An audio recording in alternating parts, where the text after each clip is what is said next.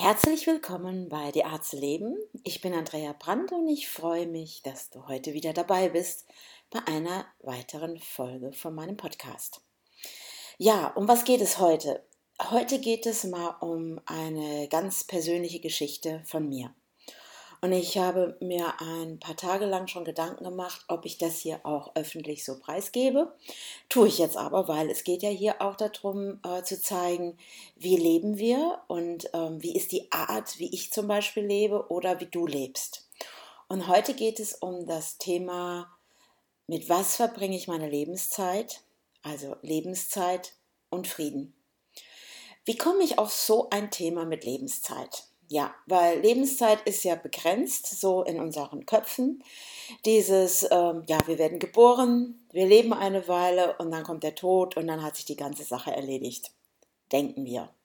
So, jetzt erzähle ich mal aus meiner eigenen Geschichte, weil es jetzt auch nochmal ein Rückblick ist, auch in das vergangene Jahr was da alles passiert ist, was auch noch aus 2018 Dinge, die auch in diesem Jahr 2019 wirklich nochmal sehr, sehr präsent waren. Ihr werdet euch vielleicht wundern, weil ich werde ähm, zu diesem Podcast auch ein ganz besonderes Bild eben auch posten und es ist ähm, das Kreuz am Grab meiner Mutter. Und das ist etwas, wo ich gerne heute drüber sprechen möchte, weil der Tod meiner Mutter sehr, sehr viel verändert hat, auch nochmal in mir.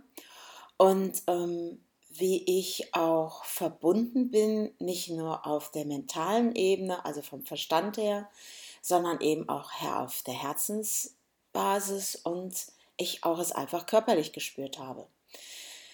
Als meine Mutter gestorben ist, war es wirklich, sie hat sich für einen Herzinfarkt entschieden und ähm, ich muss dazu sagen, dass wir, glaube ich, vorher, ich weiß es gar nicht, sehr, sehr viele Jahre nicht miteinander gesprochen hatten, weil in meiner Familie Geld zum Beispiel ein sehr großes Thema ist. Und ähm, ich komme aus einem Haus, ich sag mal, mein Opa oder mal, ja auch mit der Uropa hatten eine Baufirma gehabt. Ich erzähle das jetzt hier einfach mal.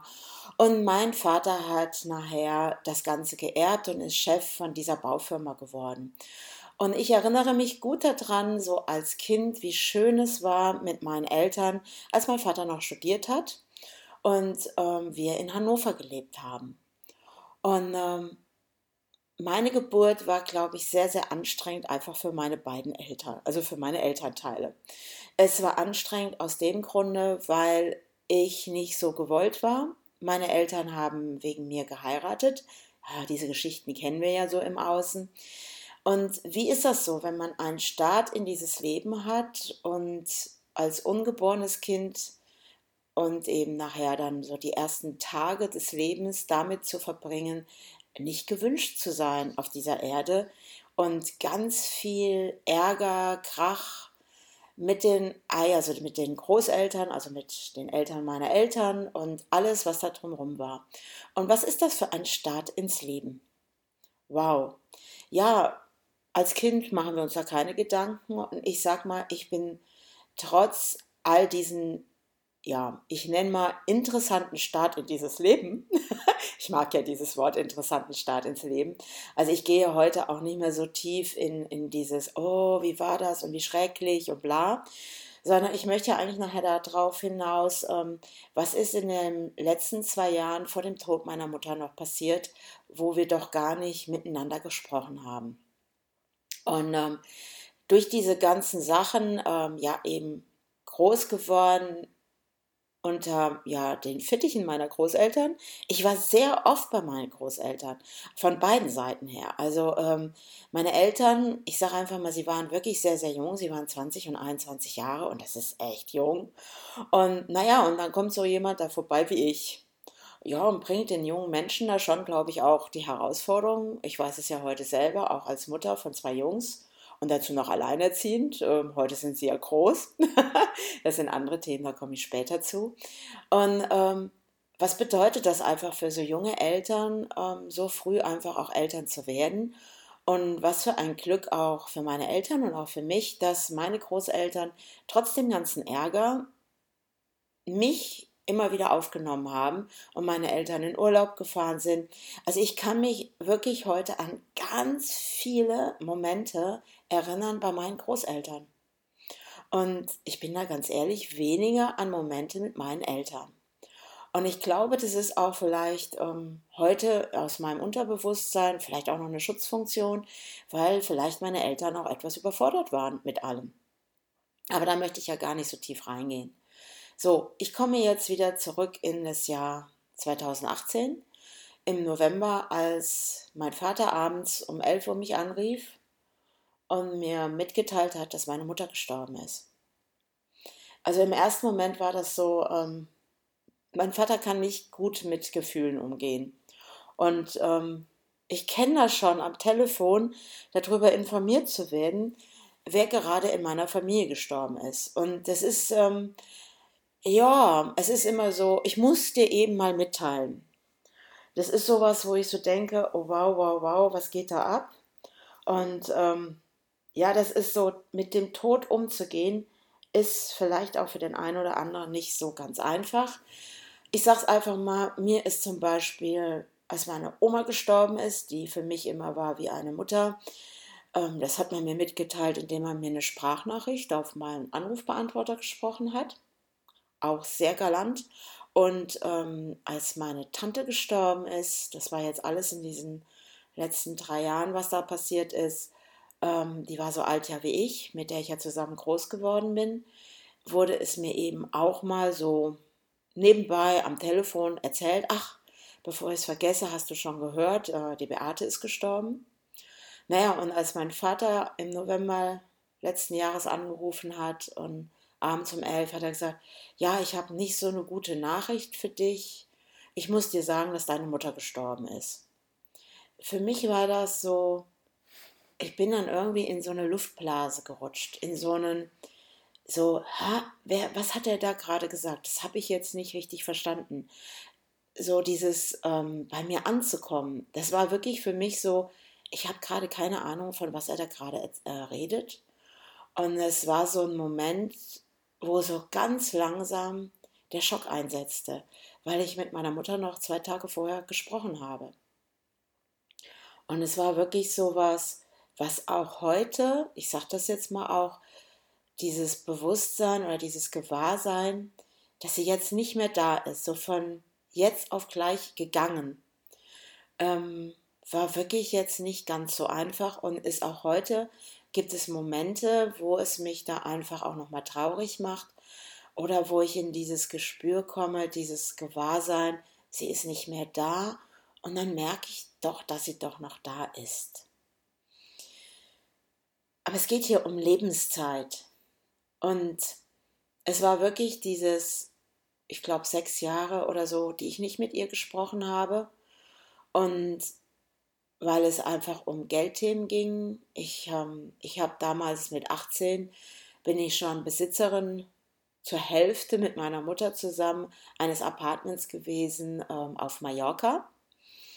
Und ja, und im Laufe dieser ganzen vielen Jahre bin ich auch öfters in Mallorca gewesen. Doch mein Vater hat mir immer suggeriert, dass es mir nicht gehört, sondern eben ihm. Und ähm, ja, und irgendwann gab es auch diesen Moment, wo die Baufirma, die ja von meinem Uropa an meinen Opa weitergegeben worden ist und dann an meinen Vater weitergegeben worden ist. Und ähm, die dann mein Vater einfach auch geleitet hat. Und die ist einfach vor, ich weiß schon gar nicht mehr, zehn Jahren. Ja, ich glaube zehn Jahre, wenn es nicht schon länger her ist, weil es fiel alles so gleichzeitig mit meiner Scheidung. Das war sehr, sehr spannend. Ähm, ist die ähm, in Insolvenz gegangen und damit beginnen natürlich ganz interessante Phasen.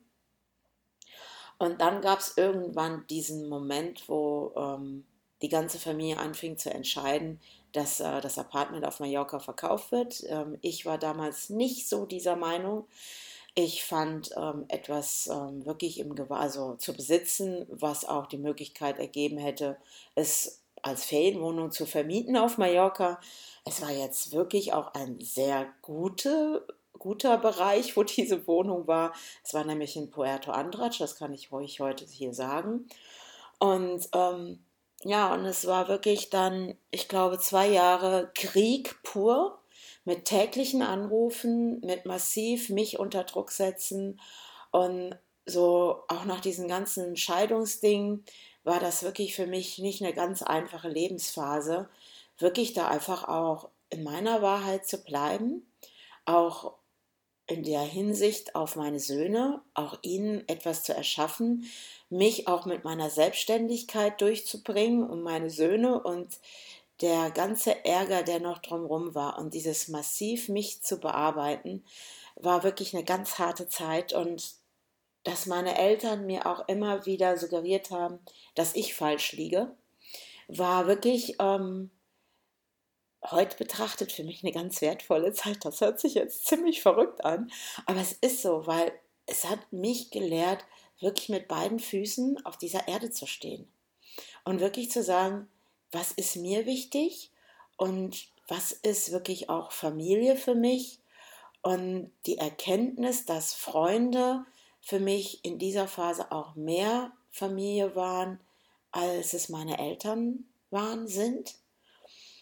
Und das war wirklich keine ganz einfache Zeit. Und als dann Doris zu diesem Punkt gekommen ist, Mallorca zu verkaufen und ja, und ich dann wirklich nach Mallorca geflogen bin und mein Vater diese wahnwitzige Vorstellung hatte, dass er mit einem Köfferchen kommt und würde das Geld dann ja einfach mal in diesen Koffer nehmen und damit verschwinden. Und ich muss dazu sagen, in der Zeit ist es irgendwann auch der eine Anteil von meiner Mutter auf meine Schwester überschrieben worden. Ja, meine Schwester war da eigentlich komplett mit einverstanden und ich habe gesagt, so läuft es nicht. Das wird hier alles ganz offen und ehrlich gemacht und das wird auch ganz klar beim Finanzamt in Deutschland ähm, werde ich das vorlegen und ähm, ich habe dann lange mit meinem Steuerberater über alles gesprochen und für mich war ganz klar, ich werde da jetzt nicht irgendwie etwas tun, dass mein Vater jetzt mal eben das Geld nimmt in seinem Köfferchen und verschwindet und ich muss nachher für alles gerade stehen. Und ähm, für die Dinge, die andere tun, für die ich nicht verantwortlich bin. Und für mich war, und das ist, glaube ich, auch, was ganz tief in mir verankert ist, die Verantwortung zu übernehmen für alles, was passiert in meinem Leben. Und auch in der Scheidung war für mich so klar, die Verantwortung nicht nur für mich zu übernehmen, sondern auch einfach für meine beiden Jungs, die eben zwei und fünf Jahre alt waren. Es war nie, habe ich das nie in Frage gestellt. Es war für mich Verantwortung, es für mich steht ganz oben auf meiner Prioritätenliste. Und die Verantwortung zieht auch mit sich, meine ethischen Werte zu leben. Und einer meiner ethischen Werte ist eben die Ehrlichkeit. Und dieses, ja, Dinge zu verstecken, zu verheimlichen vor einem Kollektiv der Steuern, ich nenne das mal so, ist für mich eben nicht machbar. Und damit ist ein riesengroßer Streit entbrannt. Und ähm, der Kontakt zu meinen Eltern und auch zu meiner Schwester habe ich dann nach diesem Verkauf von Mallorca mit viel, viel Streit, vielen Terror am Telefon, habe ich irgendwann gesagt, okay, und jetzt reicht's. Und habe es gestoppt und habe ganz klar gesagt, zum jetzigen Zeitpunkt kann ich mit euch nichts mehr zu tun haben. Ich möchte mit euch nicht mehr reden und ich distanziere mich jetzt von euch allen. Das war wirklich ein ganz großer Schritt auch in meinem Leben. Einer dieser Momente, wo ähm, ich auch viel geweint habe, weil ich wirklich auch Dinge dann angefangen habe zu vermissen, emotional, wie schön zum Beispiel Weihnachten bei meinen Großeltern immer war. Dieses Gefühl von Geborgenheit bei meinen Großeltern, was eben durch den Tod ja von beiden Seiten von meinen Großeltern ja eben dann plötzlich nicht mehr vorhanden war und ich gespürt habe, wie wichtig das immer für mich war, dieses Gefühl bei meinen Großeltern geborgen und Sicherheit zu haben und dort einfach ich sein zu dürfen. Das war immer wirklich ein ganz großes Geschenk obwohl ich ja nicht so ein gewolltes Kind war, was aber beide Seiten von meinen Großeltern äh, mir immer gezeigt haben, dass ich bei ihnen willkommen bin. Und bei meinen Eltern war ich es nicht. Ja. so ist das mit Familie. Und ähm, ich will das jetzt nicht so ausdehnen. Doch, ich könnte das jetzt echt ausdehnen, weil es ist wirklich, was macht das mit einem? Wie viel Unfrieden steckt in solchen Dingen und was passiert da in einem? Und dieses wirklich mit allem alleine dazustehen und wirklich da zu sagen, okay, jetzt passiert das Ganze nochmal, weil auch in der Scheidung dieser ganze Krieg, den ich dort erfahren habe und auch man nennt das ja heute Stalken, ne? Dieses, was mein Ex-Mann da auch gemacht hat, indem er auch den Nachbarn Briefe geschickt hat, was ich für eine Mutter wäre und auch Ehefrau und alleiniges Sorgerecht beantragt hat und ich wirklich zwischendurch echt auch an mir gezweifelt habe und ich habe immer nach mir geguckt, stimmt bei mir irgendetwas nicht? Was ist es? Was habe ich da getan? Und immer wieder nach mir und auch reflektiert, was ist bei mir, was vielleicht nicht in Ordnung ist. Und ich sag's mal, durch gute Freunde und damals in der Scheidung mir auch diese Wahl zu treffen, zu einem Therapeuten zu gehen um Klarheit darüber zu haben, was ist jetzt hier richtig und falsch, weil ich wurde massiv falsch gemacht. Und das war wirklich, diese Zeit bei diesem Therapeuten war wirklich ein Riesengeschenk, weil es mir diese Klarheit gebracht hat, dass ich meiner Wahrnehmung, das, was ich bin, zu mir zu stehen, meine Verantwortung zu tragen und meine ethischen Werte zu leben, das größte Geschenk ist. Und mit diesen Dingen stehe ich auf dem Boden hier und habe meine Standfestigkeit. Und was auch meine Eltern mir dann suggeriert haben, nach diesem ganzen Verkauf, diesem massiven Telefonterror, dass sogar aus der Verwandtschaft die Menschen sich abgewendet haben von mir. Sogar meine Tante, die ja so alt war wie ich, das habe ich ja schon mal in einem meiner Podcasts erzählt. Wir waren eben Sie, ich bin im März geboren und sie ist eben im Juli geboren. Ganz lustig, ich am 31. März und sie am 31. Juli. Das ist schon, ja, das ist schon wow. und ähm, auch als sie gegangen ist, sie ist jetzt schon, glaube ich, drei Jahre tot. Das war für mich auch emotional ganz heftig, weil wir eben so viel Zeit miteinander verbracht haben. Wir sind fünf Jahre zusammen sogar in die Schule gegangen. Wir waren als Babys zusammen. Das hat mir dann meine Mutter irgendwann erzählt. Und wir waren sehr stark miteinander verbunden. Doch durch diese ganze Geschichte mit Geld, Mallorca, Baufirma, alles was da war, hat dieses System es geschafft, dass wir ähm, wirklich getrennt wurden von anderen. Und jeder hat eine Wahl auch getroffen. Und jetzt komme ich mal dazu zurück zu dem, mit was verbringen wir unsere Lebenszeit. Und das ist mir so klar geworden, als meine Mutter gestorben ist. Und an diesem Abend, als ich das erfahren habe, bin ich wirklich auch zusammengebrochen. Und was für ein Halt einfach auch meine Jungs in dem Moment waren, die ja jetzt heute erwachsen sind. Und als wir den nächsten Tag dann nach Dillenburg gefahren sind, zu meinem Vater und äh, meine Schwester dort auch irgendwann aufgetaucht ist. Und ich mich diesem, wie nenne ich das, diesem Kampf, dieses massiv mich anzugehen von meiner Schwester bis unter die Gürtellinie, mich da fertig zu machen. Und ich komplett in meiner Ruhe geblieben bin, weil ich mit allem im Frieden bin. Und das ist das, was ich euch gerne mitgeben möchte. Was ist, was passiert, wenn eine Schwester, mit der man bestimmt, ich glaube, es sind wirklich zehn Jahre, vielleicht auch gewesen, sechs, acht, zehn Jahre, kann man schon gar nicht mehr erinnern, die plötzlich da saß, voller Wut auf mich, die auch ihre Trauer in Wut umgewandelt hat und mich bestimmt drei bis vier Stunden massiv angegangen hat, wo der Rest, der am Tisch saß, ihre Kinder, ihr Mann, mein Vater und meine Jungs, wirklich schweigend mich angeguckt haben und ich komplett in meiner Ruhe war. Und mir es einfach wichtig war, was passiert hier eigentlich? Und es war wirklich so, dass ich im Frieden war, weil ich in all diesen Jahren in die Vergebung gegangen bin mit jedem einzelnen Menschen in dieser Familie. und auch in Vergebung einfach mit meiner Mutter. Und das war eben so irre, weil ich habe wirklich ganz viel an mir gearbeitet und Vergebung geht wirklich mental. Das ähm, kann ich dir gerne mal zeigen. Entweder du buchst bei mir ein Coaching, wenn du selber solche Dinge kennst und oh, das Leben kann manchmal schwer sein und mit was verbringst du eben deine Lebenszeit? Ist es das wert? Und eben hin zum Frieden zu kommen. Und das ist genau passiert, dass dann aus dem Nichts heraus meine Mutter vor zwei Jahren, nee, ist jetzt schon länger, ähm, mich irgendwann anrief und es plötzlich ein komplett normales Gespräch war und ich habe alle Antworten bekommen. Alles, was für mich wichtig war, auch in der Beziehung zu meiner Mutter, zu erfahren, wie es auch für sie war mit mir als Baby, was sie da irgendwo auch für sich geleistet hat, wie sie auch damit überfordert wird. Das Irre ist einfach, ich habe alles, alles erfahren.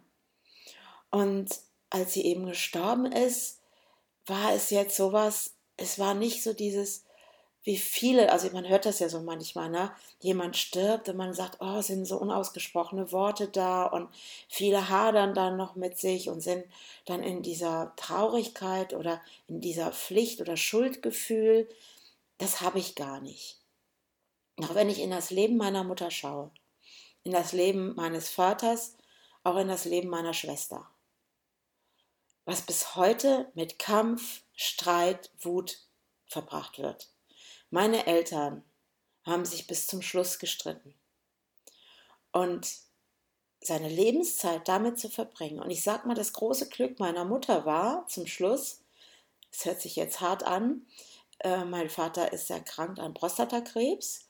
Und naja, dann kommen ja diese Behandlungen und er ist dann eben, glaube ich, für sechs Wochen zur Reha gegangen. Und das war nochmal ein Geschenk für meine Mutter, weil sie hat mich dann irgendwie immer angerufen, ach, wie gut es wäre, so ohne ihn. sie hatte total Spaß daran und sie konnte endlich, ach, ich kann einfach rausgehen, ohne mich zu rechtfertigen. Ich kann dieses machen, ich kann jenes machen. Und sie hatte total Spaß und eine Lebensfreude, wie ich die einfach lange bei ihr einfach so in ihrer Stimme nicht mehr gehört habe. Und diese sechs Wochen, die sie da so verbracht hat, war wirklich in tiefster Freude. Und wenn ich jetzt schaue in ihre Lebenszeit, mit wie viel Zeit sie Kampf hatte, Streit, weil sie hatte einfach einen Herzklappenfehler und ähm, sie hatte auch manchmal die Wahl getroffen, mehr Alkohol zu trinken, weil einfach, ich glaube schon für sie ihr Leben manchmal unerträglich war. Und auch für meinen Vater, der auch eben Herzprobleme hat. Welch eine Wahl ist das? Was treffen wir da für eine Wahl, in Situationen zu bleiben, die uns nicht gut tun. Was für eine Wahl habe ich in dieser Familie getroffen? Auch in meiner Scheidung habe ich ganz klar gesagt, ich brauche jemand Unabhängigen, um gut aus diesem Scheidungsding rauszukommen. Der ganze Ärger, der Streit, das war für mich immer dieses, mit was verbringe ich meine Lebenszeit? Das kann es doch wirklich nicht sein, oder? Also ich sag's euch jetzt einfach mal knall.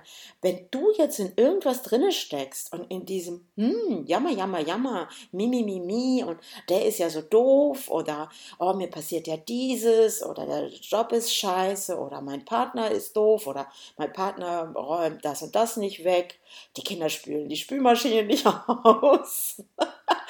Oder ach, die Klopapierrolle ist ja auch so ein tolles Thema. Man geht auf Toilette und denkt, ah, da ist mal wieder die Klopapierrolle nicht ausgetauscht worden.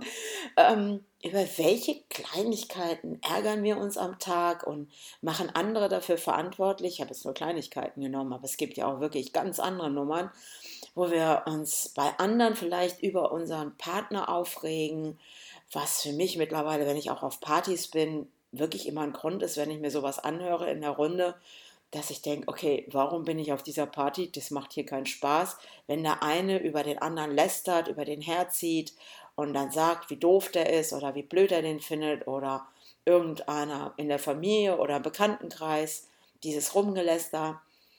Ich begebe mich in solche Situationen nicht mehr. Ich drehe mich wirklich um, treffe eine Wahl und frage mich gerade selbst, äh, möchte ich in dieser Situation bleiben? Und das ist durch den Tod meiner Mutter so klar geworden für mich, dass ich wirklich ähm, jetzt auch in diesem Jahr 2019 rückblickend mit diesen ganzen Testamentsachen, die da nochmal gekommen sind, weil meine Schwester als alleinige Erbin eingesetzt worden ist, weil mein Vater das gewünscht hat und das ganze Geld auf der Seite meiner Mutter war. Hm. Und ähm, ich plötzlich gesagt habe, nein, dieses Geld steht einfach auch meinen Kindern zu und mir und ich hätte gern meinen Pflichtanteil. Naja, das ist dann, wo dann der Rest wieder dann vollkommen gegen mich geschossen hat, wieder Kampf und ich habe so gedacht, okay, was tue ich hier?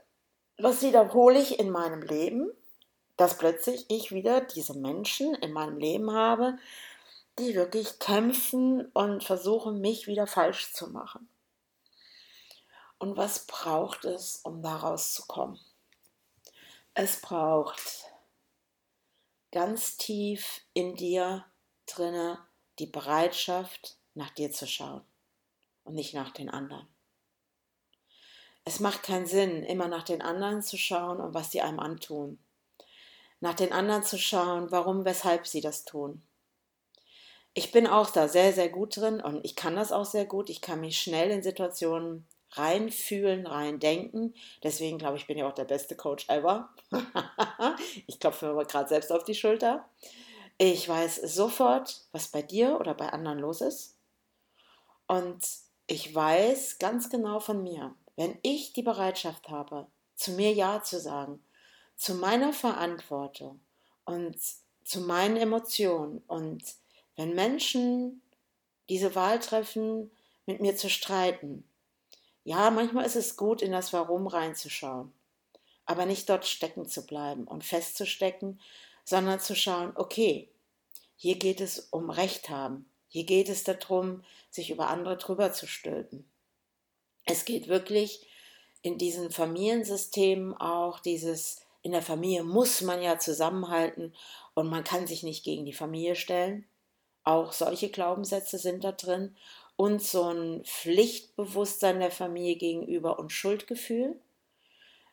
Und ähm, für mich ist es wirklich, das sind ja jetzt schon echt viele Jahre, die wirklich ähm, Familie, das Leben ein Riesenlehrmeister für mich waren. Und durch den Tod ist mir bewusst geworden, wie stark ich in mir bin, wie ich in diesem Sturm stehen kann.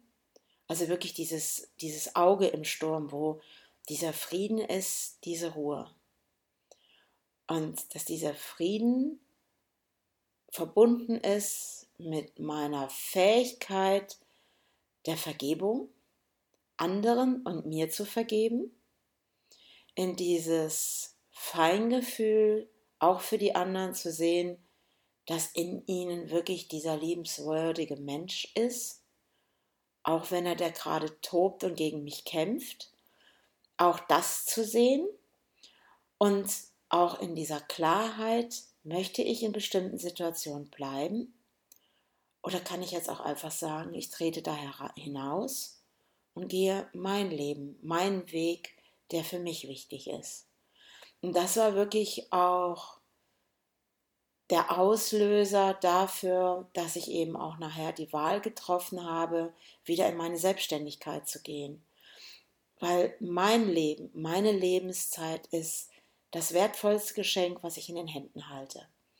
Es ist wirklich dieses, ja, danke Gott, danke meinen Eltern, dass sie mir dieses Leben geschenkt haben.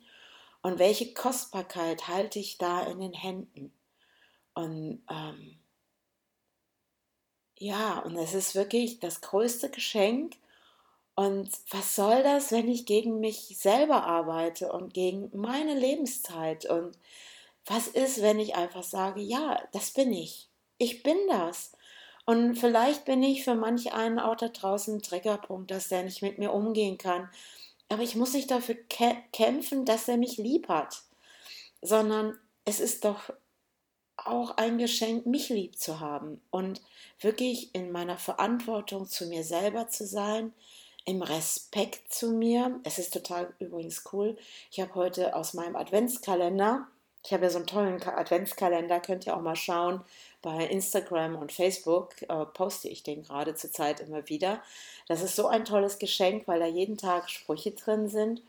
Und heute geht es darum, sich ähm, selbst zu respektieren, also, res also mich zu respektieren und meine Talente zu leben. Und das ist etwas, und da möchte ich dich einfach einladen.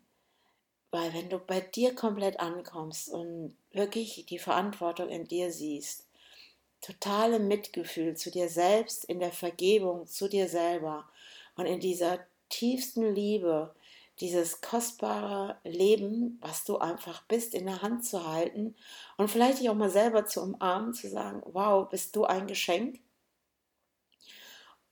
Und dann kommt dieser Frieden in dir. Und dann sitzt du in diesem Auge, wo es einfach ruhig und still ist. Und ja, dann tobt es auch mal um dich herum.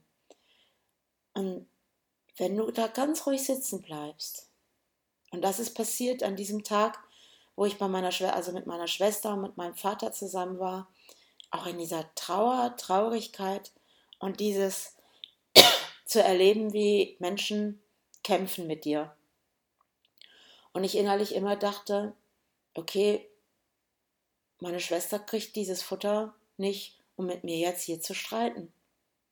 Weil es ist ihrs. Es ist ihr Kampf, es ist ihre Wut. Und ich habe wirklich dort in diesem Sturm gesessen, in diesem Auge und war in tiefstem Frieden und Vergebung. Mit meiner Schwester, mit meinem Vater, mit meiner Mutter und mit mir. Und dann ist es plötzlich so, dann wird es echt spannend, wenn du da komplett in deinem Frieden bist und wirklich auch, wenn einer dich anschreit, immer wieder in die Vergebung mit der Situation gehst und wirklich durch die ganze Arbeit, die ich mit mir gemacht habe, einfach dankbar bin und auf einmal legt sich der Sturm um dich. Der Gegenüber wird immer ruhiger, weil du Frieden bist. Ich war einfach Frieden in der Sekunde. Und dann haben, hat der Sturm plötzlich sich gelegt und dann kam plötzlich Frieden. Und auf einmal fing meine Schwester an mit mir zu reden, wo ich plötzlich dachte, das ist meine Schwester. Das ist sie. Und plötzlich habe ich einfach wieder sie gesehen. Nicht mehr dieses wütende, dieses schreiende, dieses tobende, sondern auf einmal war sie wieder da. Und das ist es. Und das ist im Moment, im Jetzt. Es ist deine Lebenszeit. Es ist das kostbarste Geschenk, was du bekommen hast. Mache dir bewusst, mit was verbringst du deine Lebenszeit. Wie tief bist du in dir, in der Vergebung, mit deiner Vergangenheit, mit dem Jetzt? Und was möchtest du mitnehmen in die Zukunft? Es ist das ganz Alte, der Kampf, die Wut oder dieses, was tun andere mit dir? Nur du kannst es ändern, sonst niemand. Und das ist das, was ich dir sagen kann.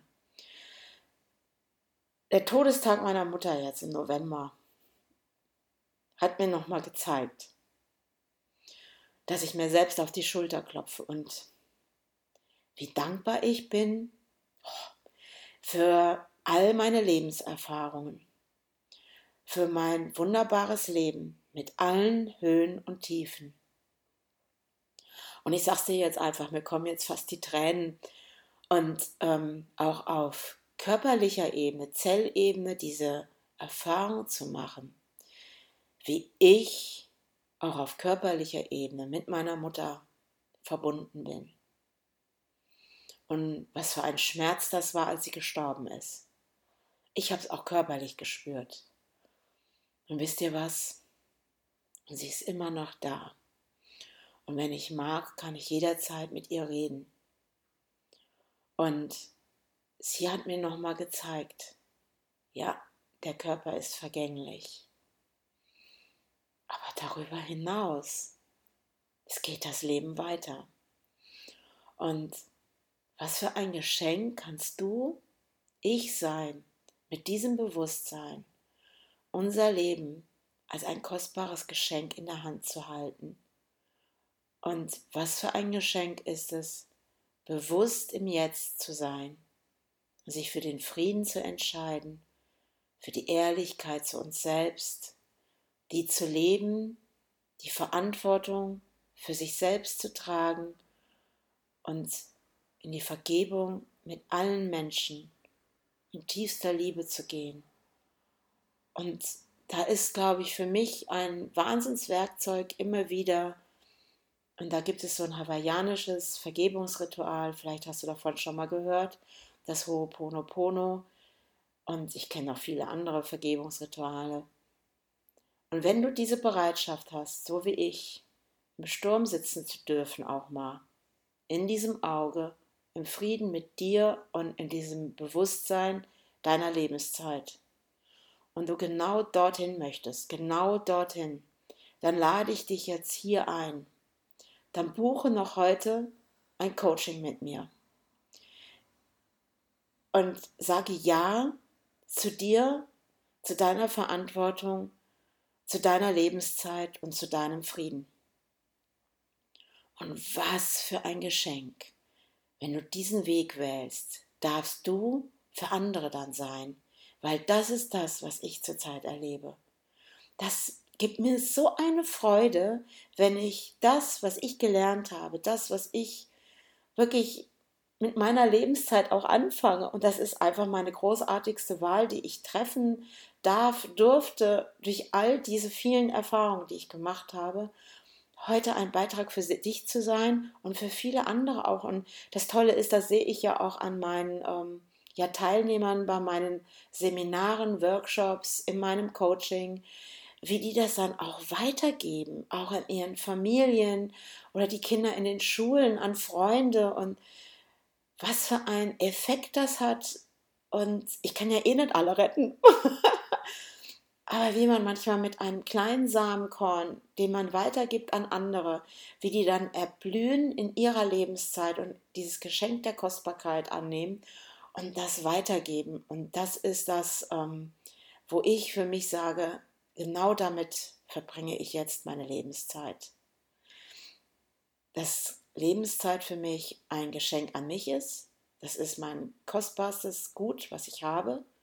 Und das in Liebe, Frieden und allem, was ich kann, an dich und viele andere da draußen weitergeben darf.